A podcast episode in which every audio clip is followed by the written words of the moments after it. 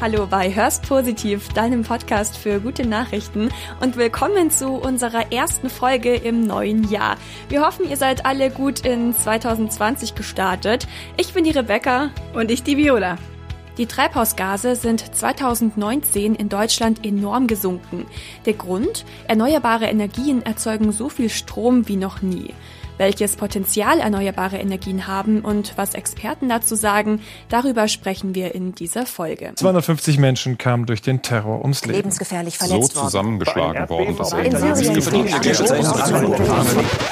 Stopp! Du bist genervt von schlechten Nachrichten? Hör's positiv. Viele von euch haben die überraschende und positive Nachricht vielleicht schon mitbekommen. In Deutschland wurden im letzten Jahr wesentlich weniger Treibhausgase ausgestoßen als erwartet. Die Auswertungen von Forschern des Thinktanks Agora Energiewende haben gezeigt, dass der CO2-Ausstoß im letzten Jahr im Vergleich zum Jahr davor um 50 Millionen Tonnen gesunken ist.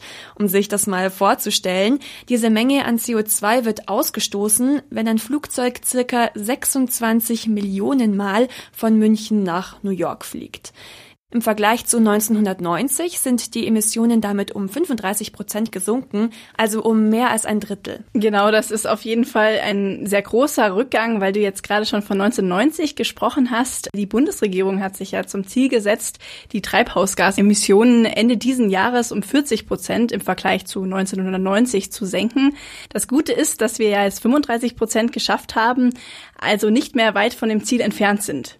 Das heißt, wir haben auf jeden Fall gute Chancen, dass wir dieses Ziel noch erreichen, obwohl das lange eher nicht danach aussah. Woran liegt es denn, dass wir im letzten Jahr so viel weniger CO2 ausgestoßen haben? Dazu muss man sagen, dass man das genau einem Bereich zuordnen kann, nämlich dem Bereich der Stromerzeugung. Ein Grund dafür, dass die Emissionen im Bereich Strom so gesunken sind, ist, dass noch nie so viel Strom durch erneuerbare Energien erzeugt wurde wie jetzt letztes Jahr. Also die Erzeugung von Strom durch nachhaltige Energiequellen wie Sonne, Wind, Wasser, Biomasse und Erdwärme. Die haben zum ersten Mal mehr Strom produziert als die Stein- und Braunkohlekraftwerke. Und fast der Hälfte des Stroms, den wir jetzt letztes Jahr genutzt haben, der wurde von erneuerbaren Energiequellen erzeugt. Also der Rückgang des CO2-Ausstoßes äh, liegt zum großen Teil daran, dass die erneuerbaren Energien im Strombereich zugenommen haben. Wieso kam es denn dazu so einem Aufschwung im letzten Jahr? Christoph Podewils, der ist Leiter Kommunikation von Agora Energiewende, also dieser Forschungsverbund, der die aktuellen Zahlen veröffentlicht hat, der nennt folgende Gründe. Zum einen haben wir bei der Photovoltaik also beim Solarstrom wieder einen ganz ordentlichen Zubau gesehen. Das hat äh, wieder zugelegt, nachdem da viele Jahre äh, es so ein bisschen vor sich hingedümpelt hat. Ähm, bei der Windkraft haben wir leider keinen Zubau gesehen, aber immerhin, es war ein gutes Windjahr. Die Anlagen, die wir haben, das sind ja auch viele äh, im Bereich von 50 Gigawatt, die haben alle gut Strom produziert und äh, das fällt uns dann natürlich so ein bisschen wie ein Geschenk in den Schoß. Also liegt der Zuwachs der erneuerbaren Energien einerseits am Ausbau der Anlagen, aber andererseits auch an Faktoren wie dem Wetter, bei dem wir wohl letztes Jahr einfach Glück hatten. Genau, also die Windkraft hat tatsächlich den größten Anteil, die hat 17 Prozent, also mehr als ein Viertel des gesamten Strom erzeugt. Ähm, ein Zuwachs gab es auch bei der Photovoltaik, also der Sonnenenergie. Die liegt nämlich bei 8 Prozent. Auch die Wasserkraft hat zugenommen. Im Vergleich zu den anderen erneuerbaren Energiequellen wird die allerdings jetzt noch in geringem Maße, relativ geringem Maße verwendet. Mich wundert es ein bisschen, dass die Windkraft da die stärkste Energiequelle ist, weil doch der Ausbau der Windenergie in den letzten Jahren äh, so ein bisschen schleichend voranging, äh, weil immer weniger Flächen zur Verfügung gestellt werden. Genau, das stimmt. Was ich äh, sehr interessant finde, ist, dass von der Fläche in ganz Deutschland, wenn man jetzt ganz Deutschland von, mit erneuerbaren Energiequellen versorgen möchte, also mit erneuerbarem Strom, dann müsste nur ein sehr geringer Teil eigentlich mit Windkraftanlagen und Ähnlichen ausgebaut werden. Das sagt Niklas Martin, er ist Geschäftsführer des Forschungsverbundes erneuerbarer Energien. Wenn man sich mal die Gesamtfläche von Deutschland äh, vorstellt äh, und man wollte Deutschland zu 100 Prozent mit erneuerbarem Strom versorgen, dann wäre eine relativ geringe Fläche von lediglich zwei bis zweieinhalb Prozent der Landesfläche, also ungefähr ein Fünfzigstel der Landesfläche, für solche Anlagen erforderlich, also Solaranlagen, Solarstromanlagen, Photovoltaikanlagen und Windenergieanlagen. Es geht also eigentlich gar nicht um eine riesige flächendeckende Ausbreitung. Es müssen vor allem alle verfügbaren Gebäudedächer dafür genutzt werden. Das heißt also, eigentlich bräuchten wir nur circa zwei Prozent der Fläche von Deutschland und müssten dann halt auch die Dächer von den Gebäuden nutzen. Wie hat sich das Ganze denn in den letzten Jahren so entwickelt? Also mit den erneuerbaren Energien, da kam es echt zu einer enormen Entwicklung. Äh, das sagt Podewils von Agora Energiewende. In den vergangenen ähm, 20 Jahren haben wir eine wahnsinnige Entwicklung erlebt. Wir sind gestartet mit weniger als 5 Prozent erneuerbare Energien. Jetzt sind wir also bei äh, 43 Prozent. In weniger als 20 Jahren hat es diese Entwicklung gegeben. Gleichzeitig ist der große, große Nachteil der erneuerbaren Energien am Anfang, dass sie nämlich sehr teuer waren, der ist komplett verschwunden. Und erneuerbare Energien sind äh, äh tatsächlich die billigste Energiequelle, die, die es weltweit gibt, ähm, weil da sehr viel Technologieentwicklung geleistet wurde. Und wenn Sie gerade mal äh, im Bereich der Photovoltaik gucken, letztlich ist so ein Solarmodul Sand und Aluminium. Also ähm, Rohstoffe, die sie erstmal relativ billig kriegen. Die sind in großem Maße verfügbar. Die erneuerbaren Energien sind also die günstigste Energiequelle. Das heißt, die Stromerzeugung kostet sogar weniger als die aus fossilen Energieträgern wie Kohle und Gas. Podewitz sagt auch, dass das wesentlich günstiger geworden ist, weil die Anlagen jetzt auch wesentlich effizienter arbeiten und da wesentlich mehr äh, Strom jetzt auch erzeugt werden kann, als vor ein paar Jahren das noch der Fall war. Mhm. Am meisten Entwicklungspotenzial bei den erneuerbaren Energien äh, weltweit sieht Podewitz übrigens bei Wind- und Solarstrom. Wenn man sich anschaut, wo kommt denn in Zukunft unser Strom her, dann gibt es da ja eigentlich mehrere Anforderungen. Ähm, man möchte einerseits natürlich klimafreundlichen Strom haben, und dann soll er auch noch günstig sein. Und wenn man nur diese beiden Kriterien nimmt, dann ist man mit Solarstrom und Windstrom schon ganz gut dabei. Äh, das sind die günstigsten Stromquellen tatsächlich in Deutschland und auch weltweit. Bei Wind- und Solarstrom fällt mir allerdings ein Problem ein. Also wir haben ja vorhin gesagt, dass es vor allem an diesem guten Windjahr lag, dass wir viel Windenergie erzeugt haben. Das heißt ja, das Wetter muss bei Windkraft und Solarstrom auch immer mitspielen. Ja, da sprichst du einen äh, wichtigen Punkt an. Da gibt's auch mehrere Lösungsansätze. Einen nennt Niklas Martin vom Forschungsverbund Erneuerbare Energien.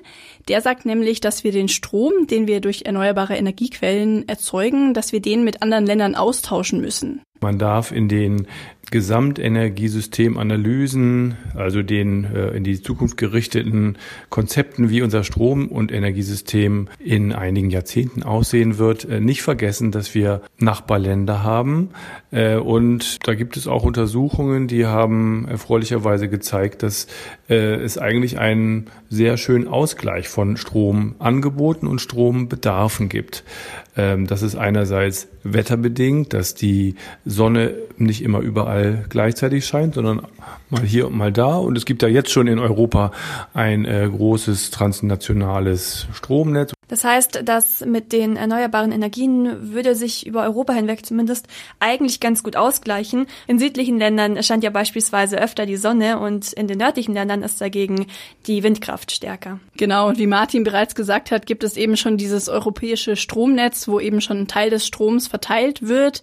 Das wäre halt noch ein Fokus, dass man da eben noch mehr Strom verteilt und genau und sich noch besser ausgleicht. Martin sagt aber trotzdem, dass es nicht ausreicht, sondern dass wir auch noch Speichertechnologien brauchen.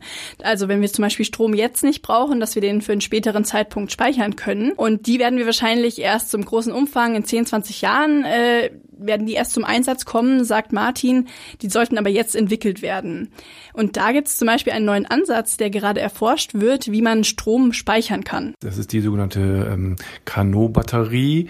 Dort ähm, wird versucht, mit Hochtemperatur Wärmespeichern auch Fluktuation im Stromsystem auszugleichen. Da will man also in alten stillgelegten Kohlekraftwerken, äh, die will man umnutzen mit äh, großen Wärmespeichern, äh, will man überschüssigen, also ganz äh, kurzfristig nicht benötigten Strom speichern in Wärme umwandeln, der dann bedarfsweise mit einem beachtlich hohen Wirkungsgrad wieder zurückverstromt werden kann, zurückgewandelt werden kann in Strom. Wie schneidet Deutschland denn äh, so generell ab im Bereich erneuerbare Energien, also im Vergleich zu den anderen Ländern? Tatsächlich war Deutschland lange Vorreiter. Deutschland war das erste Land, das den Solarstrom großflächig ausgebaut hat und auch die Windkraft vorangebracht hat.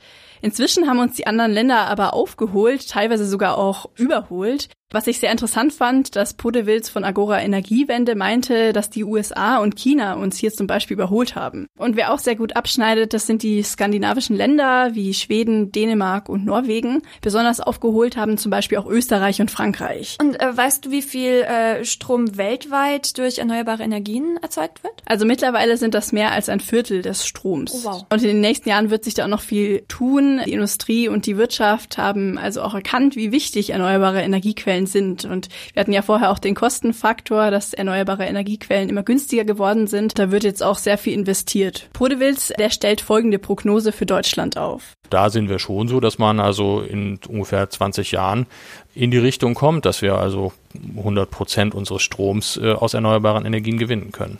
Mit den erneuerbaren Energien hat sich also in der letzten Zeit sehr viel getan, was auch der Grund dafür ist, dass die CO2-Emissionen in Deutschland stärker gesunken sind als gedacht. Und vielleicht könnte in der Zukunft unser Strom nur noch von erneuerbaren Energien erzeugt werden. Hör's positiv. Jetzt noch mehr positive Nachrichten. Die gleichgeschlechtliche Ehe ist ab sofort auch in Nordirland erlaubt. Die Gesetzesänderungen, die die Homo-Ehe erlauben, die waren bereits vergangenen Oktober beschlossen worden. Seit dem 13. Januar können gleichgeschlechtliche Paare sich aber jetzt auch für Hochzeitstermine wirklich anmelden.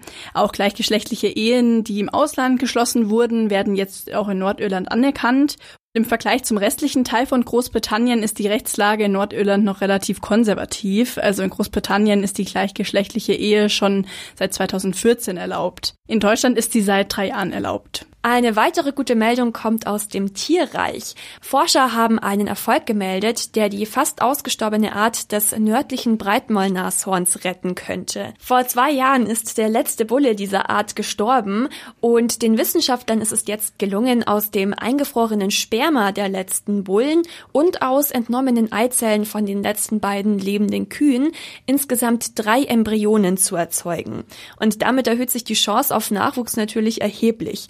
Die befruchteten Eizellen sollen noch in diesem Jahr von einer Kuh des südlichen Breitmaulnashorns ausgetragen werden, denn die beiden noch lebenden nördlichen Breitmaulnashornkühe, die sind leider entweder zu alt oder zu krank für eine Schwangerschaft. Der Nashornbulle Sudan ist im März 2018 als letzter Bulle in Kenia gestorben. Mittlerweile leben nur noch seine Tochter Najin und seine Enkelin Fatou. Süß. Ja. und hoffentlich noch ein paar kleine Kinder demnächst. Ja, das war's jetzt von unserer Seite mit positiven Nachrichten. Wir freuen uns natürlich, wenn ihr bei Instagram vorbeischaut und uns bei euren positiven Nachrichten markiert. Bis demnächst dann. Bis dann. Tschüss. Tschüss.